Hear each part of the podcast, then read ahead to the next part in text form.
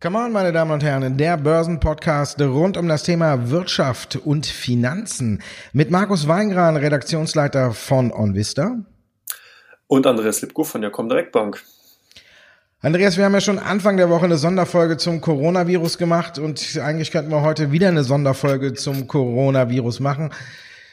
Die Panik davor fegt heute wieder über die Märkte drüber. Der DAX erneut über zwei Prozent im Minus. Also man muss sich ja natürlich fragen, wie tief geht das jetzt? Die Nachrichtenlage wird nicht besser. Gestern hat Jens Spahn auch so ein bisschen auf die Tube gedrückt und hat natürlich gesagt, das Coronavirus wird nicht spurlos an Deutschland vorbeigehen. Wir sollten uns darauf einstellen, dass wir eventuell am Beginn einer Epidemie stehen und auch aus den USA kommen jetzt äh, neue, an, neue Meldungen. Die haben ja auch gesagt, wir haben das alles unter Kontrolle, bei uns wird's nicht so schlimm und jetzt haben sie auch den ersten Fall, wo man nicht mehr äh, rekonstruieren kann, wo erjenige sich angesteckt hat in Kalifornien. Also auch da wird davor gewarnt, dass das eventuell der Ausbruch einer Epidemie sein können.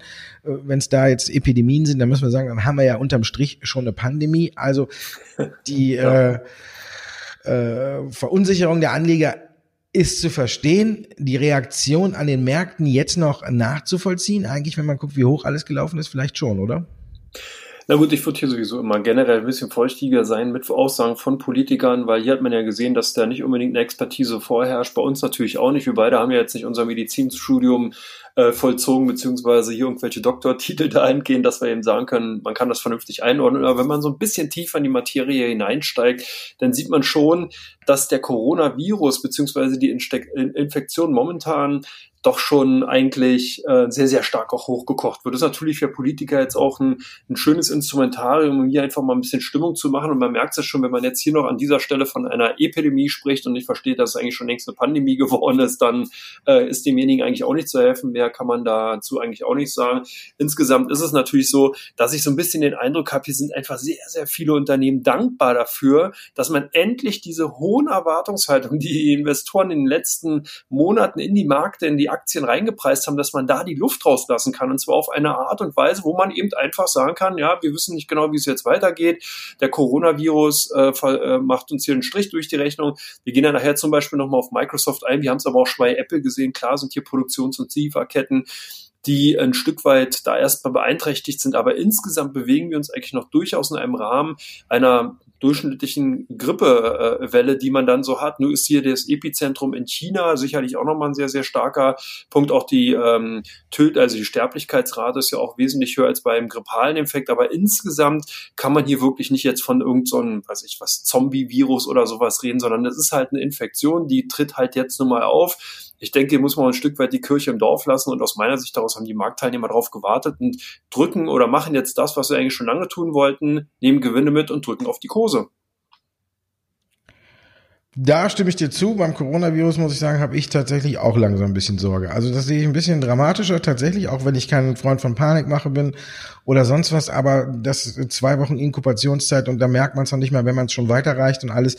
Und wie du schon sagst, die Sterblichkeitsrate ist eben höher und da bin ich dann jetzt doch schon ein bisschen beunruhigt. Ich bin eigentlich immer ein positiver, freundlicher, lustiger Mensch, aber ich muss sagen, das drückt mir auch jetzt so ein bisschen aufs Gemüt. Was du sagst auf der anderen Seite ist natürlich völlig richtig. Die Unternehmen haben äh, teilweise auch alle noch tatsächlich geliefert und weiter Umsatz und Gewinn fleißig gesteigert, dass man tatsächlich sagen konnte, äh, in einer gewissen Art und Weise können, kann man die Kursanstiege noch äh, rechtfertigen, aber jetzt ziehen natürlich viele die Reißleine. Microsoft hast du schon angesprochen, äh, ABN InBev, der größte, die größte Brauerei der Welt, hat jetzt auch gesagt, äh, wir können äh, den Umsatz nicht mehr halten und ähm, immer mehr ziehen jetzt die Reißleine.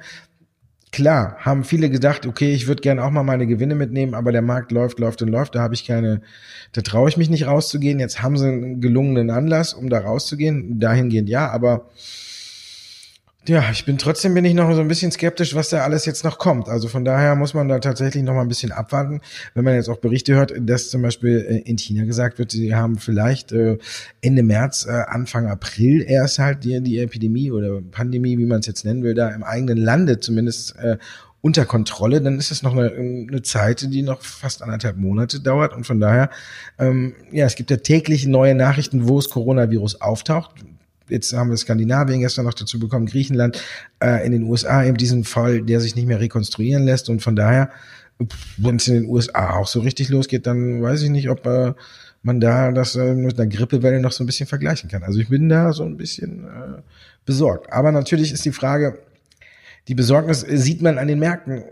Jetzt haben ein paar schon die Reißleine gezogen. Du sagst klar, wir sind im Bereich von einer gesunden Korrektur, aber könnte es noch ein bisschen weiter runtergehen? Ich denke, Vielleicht sehen wir sogar noch äh, was unter 12.000 oder wo, wo siehst du denn den Haltepunkt, wenn man den überhaupt bestimmen kann? Weil ich bin eigentlich total ratlos. Für mich sind die sämtliche Mechanismen, die man da anwenden kann oder sowas, ist alles für mich außer Kraft gesetzt. Man weiß nicht, wie groß die Panik ist. Man kann ja aber auch auf der anderen Seite sagen, hier müssen ja wirklich richtig große Adressen im Markt auch verkaufen. Wenn man jetzt guckt, die Kleinanleger oder in welcher Hand der DAX ist, der liegt ja überwiegend in ausländischer Hand und bei großen Investoren. Also von daher müssen die ja jetzt auch schon kräftig da mal äh, Kasse machen. Wenn die ganzen kleinen Investoren Investoren in Deutschland sagen, okay, ich räume mein Depot leer, dann würde das mit Sicherheit nicht zu so Kursstürzen führen wie da. Dann können wir noch darüber diskutieren, ob es äh, über die ETFs kommt, wie viel Geld da abgeflossen ist, kann man ja auch erst im, im Nachhinein ein bisschen sehen. Also ich weiß nicht, ob wir noch bis 12.000 runtergehen. Ich bin zurzeit da ein bisschen ratlos, was man überhaupt annehmen könnte. Hast du äh, eine Grenze, wo du sagst, ja klar, bis dahin geht's? Also ich sag mal so, ich denke oder ich habe auch gesehen, oder für mich gesehen und wir haben ja hier auch drüber sehr, sehr oft gesprochen, dass wir einfach ein Mitlaufen der deutschen Aktien, jetzt ganz explizit hatten wir, die deutschen Titel sind den äh, amerikanischen Titeln klein hinterhergezogen. Man hat ja auch öfters mal auch so eine Phase gehabt, wo die amerikanischen Börsen neue Rekordhohe ausgebildet haben und äh, die deutschen Aktien beziehungsweise DAX-Mitglieder hier wirklich nicht mitgezogen haben. Und erst mit einem kleinen Versatz kam es dann wie so ein Gummiband, sind sie hinterhergeschossen und das kam halt ein Stück weit da ähm, zu, dass eben Investoren geschaut haben, hier Peer Group Vergleich, also man guckt dann eben, wie, welche Aktien sind in welchen Ländern wie hoch bewertet, welche äh, Unternehmen könnten dahingehend noch eine Chance im, im, im Vergleichsgruppen äh, Dasein sozusagen haben. Und da ist man eben natürlich dann auf deutsche Aktien gekommen, weil man hier dann auch ein Stück weit natürlich die Karte gespielt hat, eben mögliche Konjunkturerholung in Europa.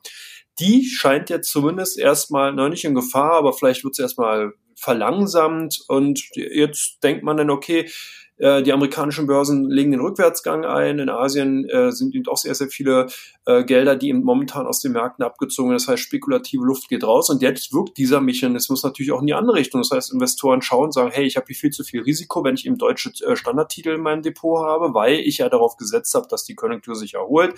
Dieser, äh, dieses Standbein kann jetzt wegfallen durch den Coronavirus zum einen und zum anderen, die deutschen Aktien sind dann eben auch in dieser Vergleichsgruppe nicht mehr günstig, sondern dann sagt man eben, Mensch, also wenn ich jetzt auf so einem günstigen Niveau in den USA im Nikkei, äh, Quatsch, im Nasdaq, Entschuldigung, oder im S&P 500 beziehungsweise im Dow bin, dann gucke ich mir doch eher wieder amerikanische Unternehmen an, weil hier sehe ich eine wesentlich homogenere Situation, zum Beispiel bei der Wirtschaftswachstum, äh, Wirtschaftsstabilität äh, insgesamt und natürlich auch bei der Notenbankpolitik. Und das ist ein Gefüge, was dazu führen könnte, dass der DAX jetzt zumindest vielleicht, du hast es bereits gesagt, 12.000 Punkte, da würde ich mich auch anschließen, da hat man sogar noch einen Puffer drin. Da könnte man dann jetzt erstmal sagen, man geht erstmal wieder auf dieses Niveau zurück, holt nochmal Luft, guckt, wie sich die konjunkturelle Situation in Europa, in China und in den USA weiterentwickelt und kann dann nochmal einen richtigen Satz machen und eventuell eben doch noch ein ganz gutes Börsenjahr weil man darf halt eins nicht vergessen, wir haben so eine Situation schon zigmal gehabt. Es war SARS, MERS, es war äh, der Handelsprotektionismus, äh, das waren irgendwelche Krisen in einzelnen Ländern, äh,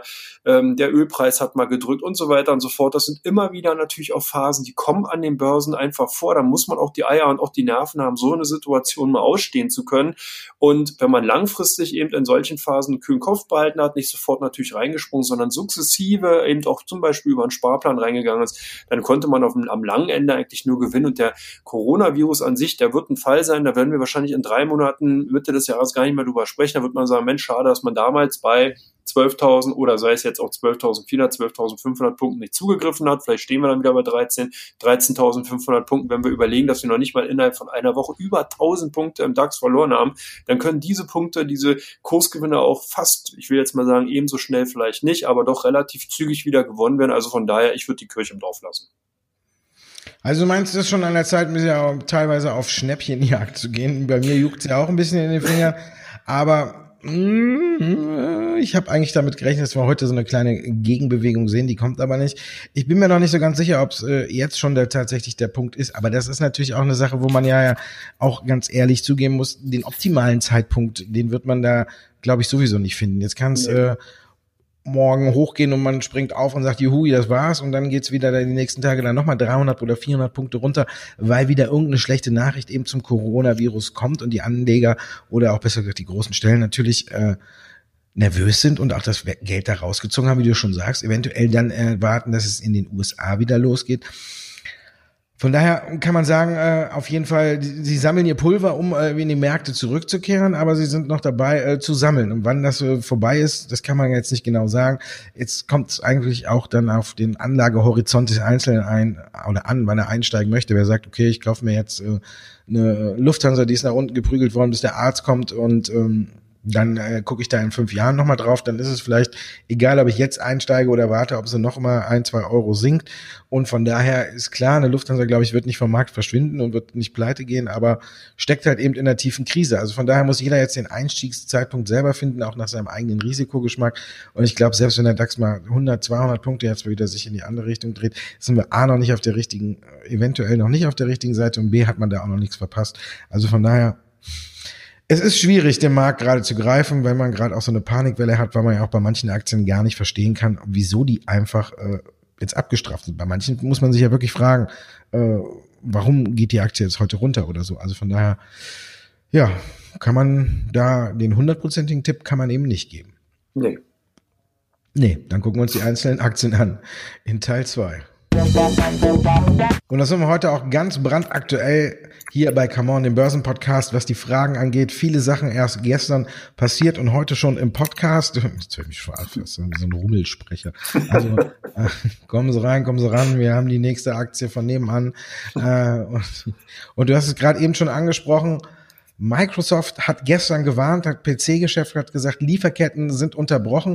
Aber wenn man jetzt drauf guckt, was bei anderen passiert, wenn die waren und mit Microsoft nachbörslich ein Prozent im Minus. Jetzt sagst du, natürlich ergeben sich Chancen, aber ist ein Rücksetzer bei Microsoft äh, von ein Prozent oder so eine Chance? So gut, jetzt im gesamten Wochenverlauf haben sie natürlich mehr verloren. Also von daher muss man schon gucken. Die haben ja alleine am, Montag haben äh, Microsoft, Facebook, Amazon und Apple, also die vier mhm. und Alphabet war es, die fünf Marktkapitalist, äh, Markt, Markt vom Marktkapital her stärksten Aktien, Aktien auf dem US-Markt 200 Milliarden Dollar verloren. So, jetzt habe ich es raus und du bist dran zu Microsoft. Ja, das ist schon mal eine Ansage, dass du vollkommen recht. Und wenn man sich den Chart von Microsoft auch ansieht, das ist natürlich auch brutal, was hier passiert ist. Microsoft hat allein im Nasdaq äh, 100 Index ungefähr eine Gewichtung von 11,3 Prozent und im Dow Jones von 4,3. Das heißt, was wir hier gesehen haben, ist mit jeder steigenden, mit dem steigenden US-Dollar mussten immer mehr Investoren rein. Indexfonds mussten investieren, weil die Marktgewichtung, weil die Kapitalisierung von Microsoft so groß war, dass wenn man eben zum Beispiel den Dow Jones Index oder den Nasdaq 100 als Fondsgesellschaft eben abgebildet hat, dann musste eben Microsoft übergewichten. Diese Spielchen kennt man auch schon so ein Stück weit aus den Zeiten äh, des neuen Marktes. Da war es nämlich ähnlich. Da haben halt auch viele Unternehmen aufgrund der hohen Marktkapitalisierung auf einmal immer mehr Gelder angezogen, weil natürlich institutionelle Kunden sagen, hey, ich will große Werte investieren. Das ist diesmal der Fall. Diese ganze Systematik dreht sich aber natürlich auch in so Phasen um. Das heißt, die Märkte gehen zurück, demzufolge, wen verkauft man zuerst oder am meisten natürlich die Unternehmen, die am stärksten kapitalisiert bzw. die größte Gewichtung in den Indizes haben. Das sieht man bei uns ja auch, deswegen wundert man sich an teilweise an Teilen, dass zum Beispiel eine RWE oder eine E.ON dann halt auch mit unter Druck geraten, wenn eben das Thema Coronavirus eben durch die Märkte prescht und der DAX unter Druck kommt, dann werden auch eben die Versorger mitverkauft, wobei die ja eigentlich gar nichts damit zu tun haben. So ähnlich ist es bei Microsoft. Ich denke aber, dass wir hier noch weitere Kursverluste. Für mich ist Microsoft so ein Stück weit auch ein klassisches Beispiel dafür. Übertreibung, der Konzern hat gewarnt. Ich denke, dass man einfach hier schon gemerkt hat, Mensch, wir sind hier schon sehr, sehr spätzyklisch dran. Äh, viele Produkte laufen einfach gut, da bleiben die Bestellungen aus und warnen wir mal. Man hat ja, Konzern hat ja auch explizit Software rund um Windows und Office rausgenommen. Ich denke, dass eigentlich genau dieser Bereich es sein würde, der dann, wenn es ihm zu Produktions- und äh, Lieferketten ausfallen, kommt eigentlich am stärksten mit unter äh, Mitleidenschaft kommt und nicht unbedingt die Komponenten, sondern wenn eben ein Unternehmen jetzt ein, ein Quartal oder ein halbes Jahr einen Lieferausfall oder Produktionsausfall hat, dann denkt man vielleicht doch mal darüber nach, sich die Software nicht die neueste zu holen, sondern auf ein Jahr zu verschieben oder vielleicht auch zwei oder drei Jahre, nicht unbedingt das neueste Windows oder Office-Paket, sondern dann eben mit dem alten noch mal ein Jahr weiter auszukommen. Deswegen denke ich, das war eben so ein schnell dahergeschusterte äh, Unternehmensmeldung, um eben hier auch nochmal dran partizipieren zu können, eben in der momentanen Phase für mich. Microsoft, ich würde da ein bisschen vorsichtig sein, finde die sehr, sehr hoch bewertet. Ein KGV irgendwas von 29, nächstes Jahr immer noch 26, Gewinnwachstum liegt irgendwas zwischen 8 oder 10, 10 äh, Prozent in dem, äh, in dem Gesamtkonzern. Also, puh, da gibt es schon günstigere Unternehmen. Ist denn Bayer vielleicht so ein günstiges Unternehmen? Die kamen ja heute auch mit Zahlen, damit sind wir wieder brandaktuell. Was ist deine Einschätzung dazu? Ja, muss man sagen, klar. Also günstig, puh, aber es läuft halt wieder bei Bayern. Ne? Wenn man gefühlt ist es auch, wir haben ja auch schon mal so eine Folge gehabt, wo man sagt, äh, gefühlt äh, ist gar nicht so schlecht. Und wenn man jetzt auf Bayer guckt, äh, habe ich festgestellt, von meinem Gefühl her auch, äh, dass ich mich so ein bisschen da vertan habe. Ähm, auf Jahressicht zum Beispiel Bayer bis gestern und wir haben ja schon einige Rückgänge jetzt im Kurs gesehen, auf Sicht von einem Jahr vier Prozent noch im Plus. Gut, heute geben sie ab, jetzt kommen sie ungefähr auf plus minus null. Wenn man aber sich das ganze Hickhack rund um Glyphosat anschaut, dann war gefühlt Bayer ja einer der ganz großen Verlierer im vergangenen Jahr vom Eindruck her. Aber dem war gar nicht so. Natürlich sind jetzt äh, vier Prozent auf einem Jahr, wenn man guckt, wie sich die anderen Werte entwickelt haben, eigentlich nicht. Aber trotzdem muss man sagen, die Aktie hat jetzt nicht so viel äh, Schmerzen bereitet, wie man hätte annehmen können, wenn man Langfristanleger ist. Wenn man jetzt kurzfristig gedacht hat oder irgendwas, kann man natürlich sagen, immer wieder muss man auf die Ausschläge gucken, die waren ja auch ziemlich heftig. Aber wenn wir jetzt auf die Zahlen gucken, EBTA 28 Prozent gesteigert auf 11,5 Milliarden Euro. Unterm Strich hat Bayer so gut wie schon lange nicht mehr verdient. 4 Milliarden, da waren jetzt auch ein paar Verkauf, äh, Verkäufe von Unternehmensteilen dabei, aber im Vergleich zum Vorjahreszeitraum plus von 141 Prozent. Also da muss man jetzt sagen, von den Zahlen her, wäre Bayer heute mit Sicherheit im normalen Markt ein Kandidat gewesen, der im Plus liegt. Aber die Aktie liegt über drei Prozent im Minus. Tja, dann haben wir noch dieses Damoklesschwert äh, Glyphosat. Und da sind jetzt auch dann im Vergleich zum letzten Bericht nochmal 5900 Klagen dazugekommen. Hört sich jetzt auch eine Menge an. Damit kommen wir auf 48.600 insgesamt. Und ja, das muss man sagen, äh, aber auf Sicht der letzten Zeit, seitdem das losgegangen ist, ebbt diese Klagewelle auch ein bisschen ab. Und wir wissen ja, Bayer ist dabei, äh, einen großen Vergleich anzustreben. Und wenn man dann guckt, was die jetzt unter dem Jahr komplett dann verdient haben, äh, ja, muss man sagen, dann haben sie den Vergleich schon fast äh, in dem Jahr jetzt mal eingefahren. Der soll ja zwischen 10 bis 12 Milliarden äh, US-Dollar liegen. Und ja, also ich finde, äh, jetzt in diesem Kursrausch nach unten ist Bayern eine Aktie, die ich mir auf jeden Fall ganz, ganz weit oben auf die Watchliste setzen würde. Die ist nämlich deutlich zurückgekommen und ich denke, wenn dann noch dieses Glyphosat-Ding aus der Welt geschafft ist, dass die dann ein ganz gutes Potenzial bieten könnte. Fresenius, eigentlich zuletzt ein defensiver Wert, natürlich, aber das ist eigentlich zuletzt immer und äh, zuletzt aber eben mit dem Problem, dass das ein bisschen rausgegangen ist. Äh, zuletzt aber dann trotzdem Fresenius hat sich immer so ein bisschen gegen den Markt gestemmt, ist jetzt auch vorbei, ist ja eigentlich ein defensiver Titel, aber da spürt man nichts von zurzeit. Ne?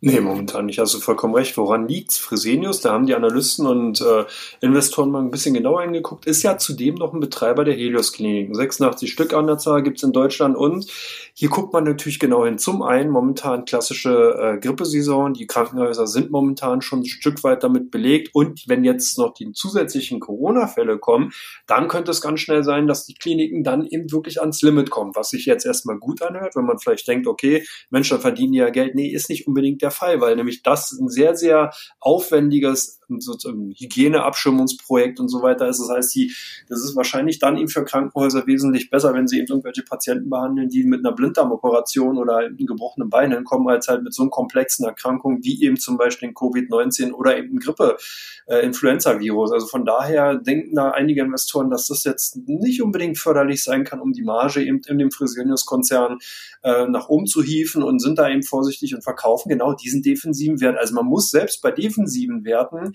genau hingucken, was womit beschäftigen die sich und was für Auswirkungen hat. Da sieht man mal, wie schön doch unsere moderne Welt komplex sein kann komplex auch die Zahlen von PowerCell oder nicht? Also da bin ich gespannt, was du sagst. Zahlen heute frisch auf dem Tisch. Wir sind ja wirklich mega aktuell, merke ich gerade. Vierte Quartal ist wohl nicht so gut gelaufen, oder Markus? Ja, die Zahlen von PowerCell, die sind so ein bisschen gemischt ausgefallen. Wenn man nur aufs äh, vierte Quartal guckt, muss man sagen, da sieht man nichts vom äh, Wasserstoffboom in der Bilanz.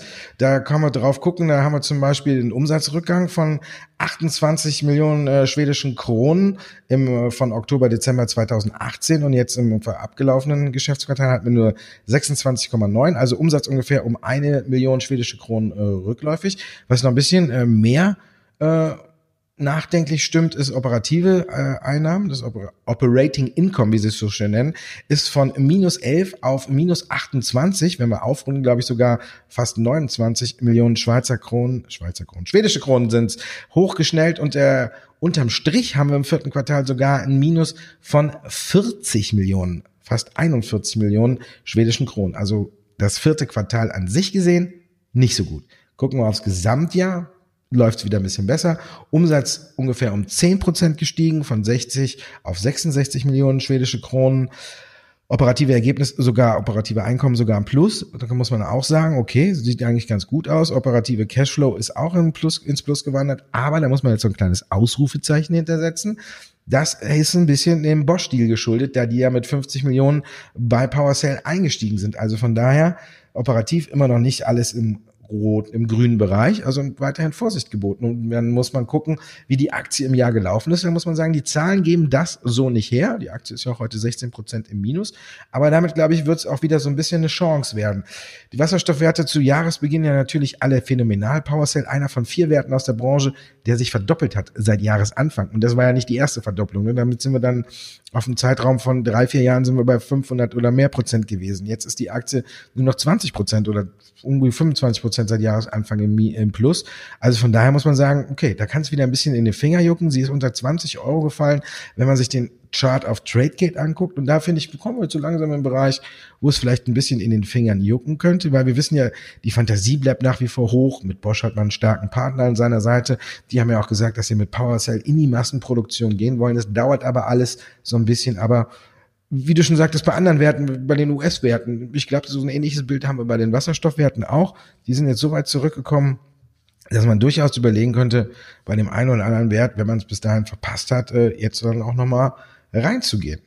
Zalando auch zum Beispiel, auch heute Zahlen. Nochmal, Zahlen, Zahlen, Zahlen, auch von heute. Ich fand die Zahlen jetzt nicht so schlecht, ich fand den Ausblick auch ganz gut und trotzdem fällt die Aktie so stark. Ist das wirklich nur dem allgemeinen Markt, äh, der allgemeinen Markttendenz geschuldet oder hast du irgendwas gefunden, wo du sagst, okay, das könnte den Abwärtsdruck jetzt noch verstärken können? Nee, so insgesamt denke Zalando hat geliefert, aber ich glaube, Zalando hätte auch heute jedem, der die Nachricht gelesen hat, einen Zalando-Gutschein über 100 Euro geben können. Die Aktie wäre trotzdem nicht gestiegen. Das hat einfach der momentanen Marktsituation zu tun. Es wären halt alle Werte momentan geprüft, verkauft. Je kleiner das Unternehmen, je mehr das sozusagen nicht äh, im Fokus der Investoren ist, desto härter sind eben auch hier die Kursrückgänge, die man sieht. Zalando insgesamt heute mit den Zahlen, denke ich mal, eigentlich ganz sehenswert. Wenn man eben sieht, dass man hier auch weiterhin äh, auf Expansionskurs ist, dass man eben äh, sich jetzt im Luxusgeschäft hier ähm, in, etablieren will. Man hat also erkannt, dass die junge Kundschaft, die man eben hauptsächlich anzieht, eben ganz, ganz stark auf im Premium-Luxus-Segment unterwegs ist, dass man hier also gesehen hat, Produkte sind da wesentlich besser gelaufen. Auch der Second-Hand-Bereich soll ausgebaut werden. Das ist auch sehr interessant, weil man ja doch sehr viele Rückläufer hat. Amazon, Zalando und Co. haben ja eben darüber geklagt, dass hier die Retouren sehr, sehr hoch sind. Leute bestellen Produkte, probieren die einmal an, tragen die einen, einen, einen Abend lang und schicken die dann wieder zurück.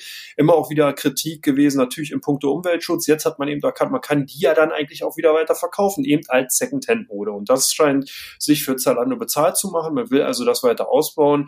Insgesamt solides Zahlenwerk, Wachstum sieht gut aus. Ähm, also ich denke, wenn hier sie auch mal wieder Normalität an den Aktienmärkten zurück ist und hier der eine oder andere oder beziehungsweise die Menge der oder die an, größere Anzahl der Investoren wieder zu Besinnung gekommen ist und den Coronavirus dann zur Seite geschoben hat, dann sind solche Aktien natürlich interessant. Ähnlich wie du gesagt hast, bei zum Beispiel Wasserstoffunternehmen sollte man sich solche Unternehmen dann eben auf die Agenda nehmen und äh, kann die dann bei marktberuhigenden äh, Phasen wieder aus meiner Sicht heraus zurückkaufen.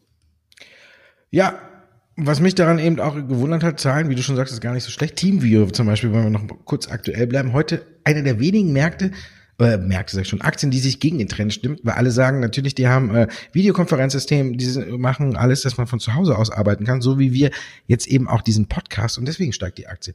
Deswegen verstehe ich auch nicht, warum Zalando fällt, weil normalerweise müsste man auch sagen, äh, die müssten ja auch davon profitieren, dass die Leute keinen Bock mehr haben, ins Geschäft zu gehen oder Angst haben und deswegen erst recht äh, einkaufen übers Netz und deswegen verstehe ich nicht so ganz, warum äh, Zalando heute jetzt so unter Druck ist. Aber ist halt so. Ne? Das, genau, du siehst ja auch bei Amazon, bei Alibaba, die müssten eigentlich auch profitieren, interessiert momentan keinen wirklich weiter, sondern die werden eben verkauft und Schluss aus die Maus. Vielleicht muss es nur die richtige Adresse sagen. Ich muss mal gucken, wer es bei TeamViewer gesagt hat. Im Grunde genommen müssten die ja auffallen. Aber nein, die steigen heute, weil jetzt mehr Leute Videokonferenzsysteme machen. So, wir gucken noch zum Abschluss, wie gewohnt, auf die Aktien, die im Fokus stehen bei, Mahlzeit hätte ich jetzt schon was gesagt, bei OnVista und eben bei der Comdirect. Und damit sind wir bei Teil drei, meine Damen und Herren. Und ich habe heute mal Aktien mitgebracht, die vom Coronavirus profitieren. Also muss man ja auch mal drüber sprechen.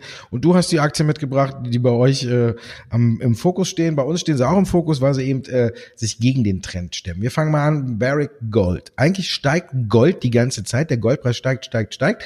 Aber so Aktien wie Barrick Gold zum Beispiel kommen nicht hinterher. Haben die Anleger das jetzt kapiert und kaufen oder ist Barry Gold immer noch bei euch so ein Verkaufskandidat? Nee, hier haben wir auch einen interessanten Effekt gesehen, den man bei den Goldminen äh, oftmals beobachtet. Gold steigt eben erst an und dann gucken die Investoren, wie lange bleibt denn Gold überhaupt auf diesem hohen Kursniveau? Das heißt, können die goldfördernden Unternehmen davon profitieren oder sieht man hier so eine Eintagsfliege und die Goldunternehmen haben oder Goldminen haben davon eigentlich keine großen äh, äh, Profite beziehungsweise haben nichts davon. Und jetzt sieht man eben, Gold hält sich eben hartnäckig weiter bei 1600, 1650 US-Dollar und es wird eben interessant eben für die großen Goldminen. Das heißt, unsere Kunden schauen eben genau auf Barry Gold, kaufen die Aktien. Das hat man in den letzten Tagen gesehen, dass hier doch ganz ansehnliche Kursgewinne dann endlich auch mal bei den Aktien zu verzeichnen waren. Wir hatten ja, ich glaube auch bei der Sonderausgabe äh, bei dem letzten zu Coronavirus ja auch öfters mal noch darüber gesprochen, dass ja Rohstoffwerte abverkauft werden. Das hat sich jetzt umgedreht. Barry Gold also bei den Kaufaktien oder auf der Kaufseite zu finden bei unseren Kunden. Ähm, Gilead, ein Pharmaunternehmen aus den USA, Markus, bei euch gesucht, beziehungsweise von dir ausgesucht. Warum?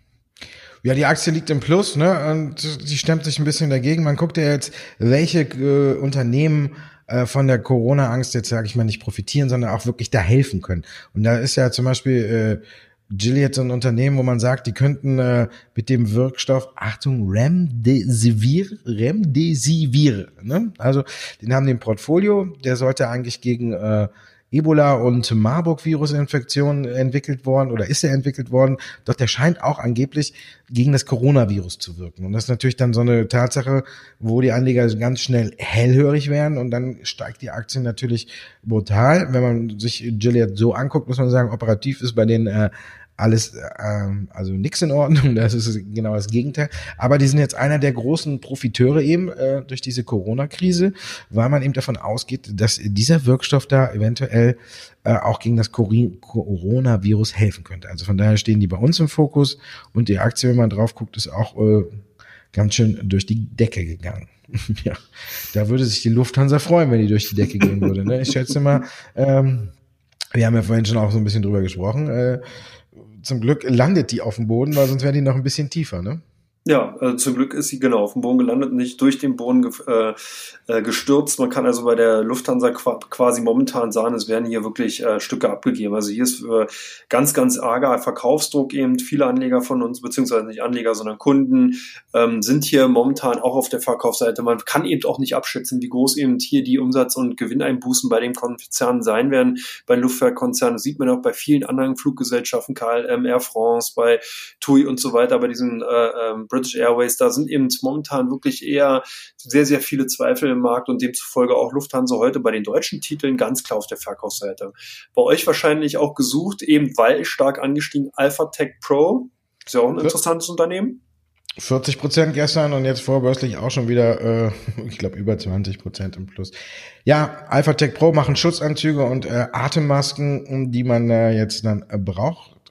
Von daher kam natürlich jetzt die Nachricht, dass vielerorts eben diese Masken ausverkauft sind. Bei den Anzügen bin ich mir jetzt nicht ganz so sicher, ob die auf der Straße auch getragen werden, aber bei den Masken natürlich für mich auch so ein kleines Phänomen. Natürlich völlige Übertreibung in meinen Augen. Natürlich ist es klar, die haben jetzt einen Absatzschub an diesen Masken, aber hat da vorher einer mal drauf geguckt, wie viel die vom äh, Konzern Umsatz und Gewinn eigentlich ausmachen. Nö, hat keiner drauf geguckt. Muss ich ganz ehrlich sagen, ich jetzt gerade auch nicht, komme auch gerade erst auf die Idee.